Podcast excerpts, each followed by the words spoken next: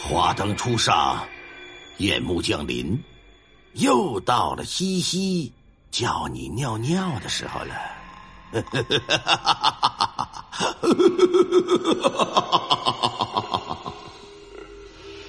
话说这小美女西西呀，也有日子没提供素材了，有日子没叫大家伙来尿尿来了。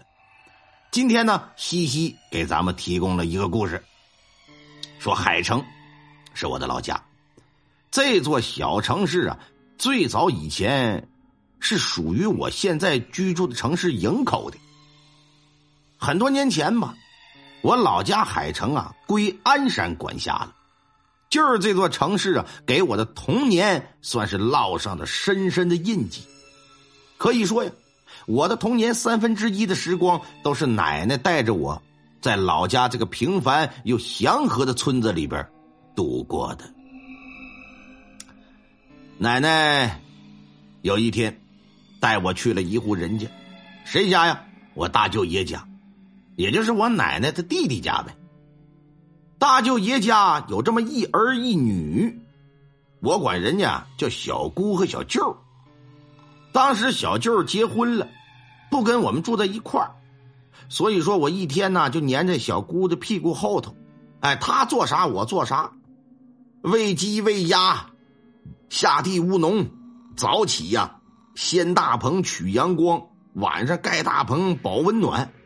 现在想想，那时候一天也挺有乐子。说起小时候啊，我可是个不折不扣的农村的疯丫头。上个树，翻个墙，撵个鸡，骂个狗，捅个猪，那都是家常便饭。甚至说我小时候，要比同龄的男孩都要淘。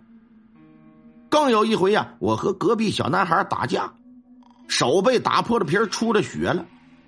回到家呢，我奶奶一看就问：“说你这手怎么弄的？”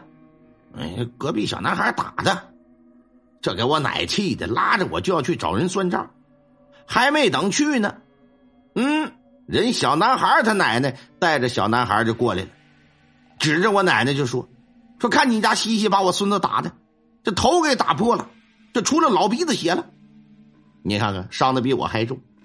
小时候就是这么淘，打架能把男孩打哭，可正是因为这个淘劲儿，差点没让我。”丢了命，怎么回事？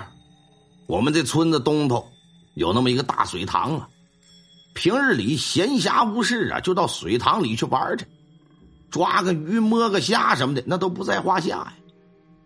我记得有一年夏天的傍晚吧，夏天天黑的晚，集合几个小伙伴就去抓鱼。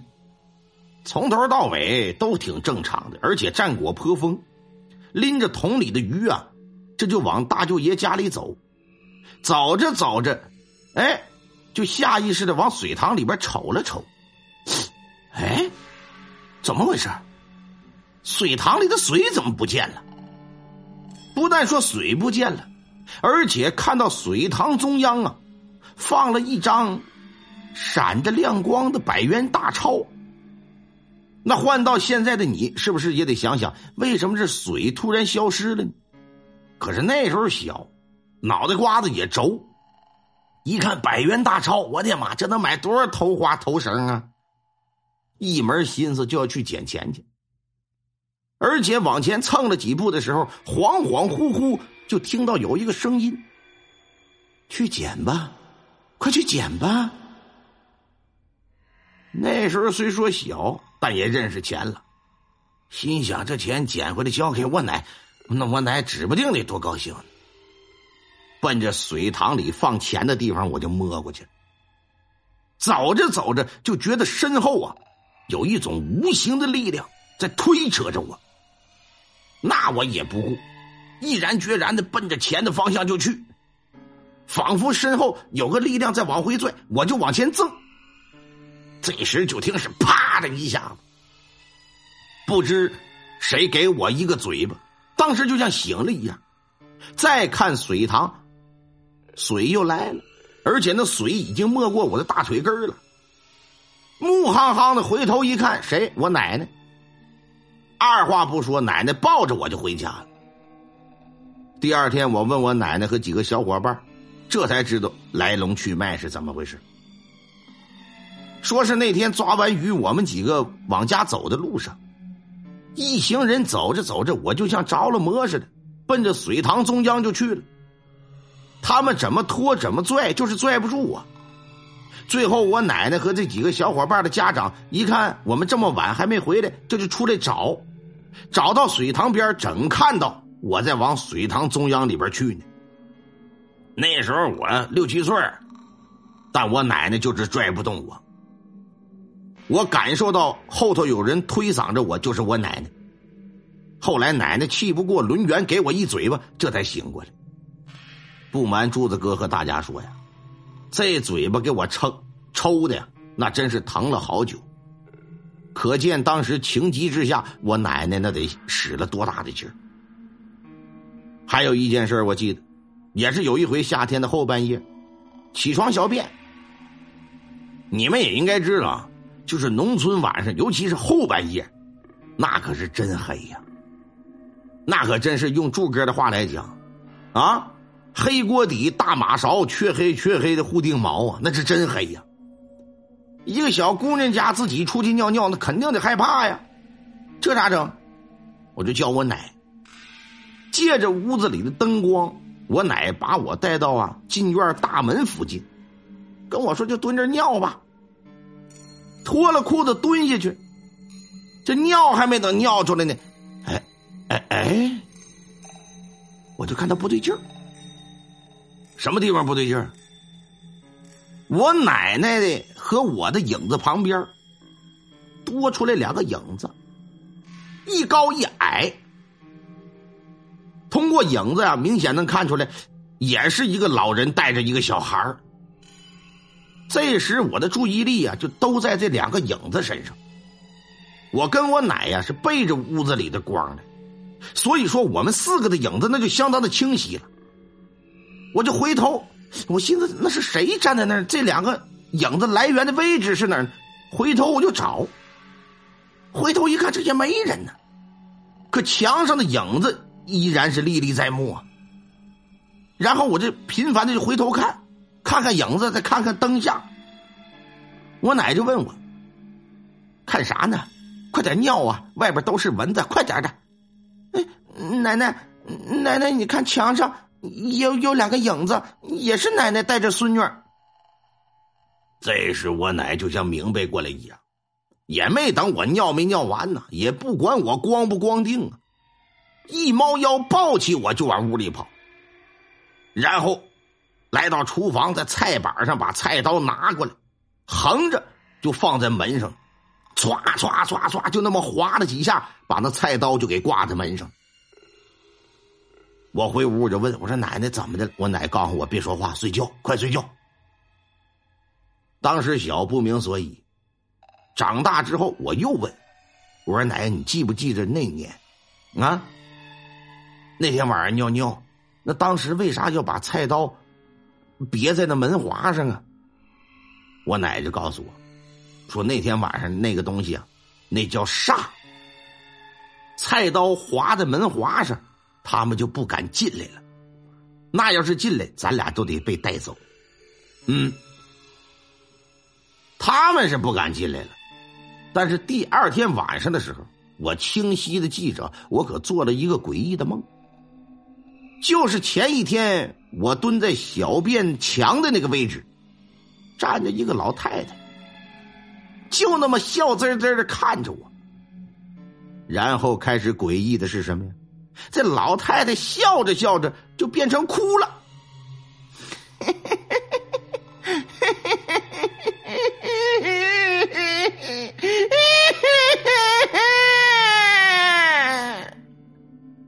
我的妈！一下就给我吓醒了，一睁眼就看到窗户的玻璃上好像挂着一张画，仔细一瞅，我的天，哪是画呀？正是梦里那张老太太的脸呢！当下我是嗷的一嗓子就哭了，这一哭，屋里的灯就也亮了。小姑打开灯，我奶就也站起来了，说：“怎么的了？”我就哭着说：“我这窗户上有张脸，老太太的脸。”哭着就说出来了。有了前一天那影子打在墙上的那件事我奶奶当时一下就起来了，打开窗户啊，奔着外头就骂：“你个不要脸的，大半夜的还来吓唬孩子，挨天刀的！再他妈过来，我拿菜刀我碎了你！反正啊，就是，哎呀，有娘养没娘教的，十里八该被狼掏的。”啊，死了都轮不着好尸首的，没有坟营地，儿女不上坟的。你是活着任人骑，死了任人操的，反正那骂的就相当难听了。我也是打记事以来第一次听见我奶奶骂人，就这么一个事接下来就相安无事了。再有一个是啥呀？农村不是都一个格局吗？进屋就是灶台、厨房，两边是住人的屋子。我跟我奶和小姑在一个屋子，我大舅爷自己住一屋。但是我大舅爷那屋啊，我记得打我记事开始，我就一个人不敢进去。因为啥呀？因为我时不时的就能看到一个白头发、白胡子老头坐在我大舅爷那屋的凳子上。当我看他的时候啊，那老爷爷就冲我和蔼的笑。虽然说看起来挺和蔼，也不吓人，但我知道，这白胡子老头啊，他不属于我大舅爷他们家的人。你说一个陌生人时不时的就出现在那个位置，一个孩子你能不觉得害怕？等长大之后，我这才懂，那是啥？那是我大舅爷家里供的保家仙。知道他老人家的身份之后，再见到他也就不害怕了。啊，也跟着烧香，也跟着磕头。这是我在农村老家小时候能记起的三个比较诡异的事儿。有的人可能会问，说这仨事儿这么久了，你怎么能记得这么清呢？没错，就是记得这么清。因为什么呢？每当闲暇无事的时候我这个人时不时的都会去回忆回忆童年，然后我这嘴上还会情不自禁的挂起笑容。但是奶奶刚去世一个多月，我呀前段时间是刻意的回避这些事，不是说不想去回忆我奶，是怕这回忆起来呀自己接受不了，莫名的伤感，莫名的哭泣。如果说我奶奶在天有灵的话，也不希望我每天郁郁寡欢的。说实话，这一期的经历文稿啊。我都是写写停停，写经历就得回忆嘛，一回忆就想起奶奶，眼泪就止不住。也是用了好多天这才完成的，所以说为什么这期经历我用了这么长的时间来写，这就是原因所在。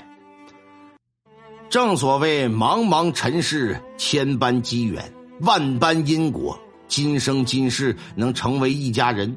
这是叫我飞上天也想不出的机缘呢，奶奶，如果有下辈子的话，我还想做你的孙女您还做我的奶奶，就像从前一样，我躺在您的腿上，谈谈茫茫尘世，唠唠人情世故，讲讲奇人异事，叙叙工作趣闻。您的孙女永远爱您，想您。亲爱的奶奶，愿您在天国一路走好。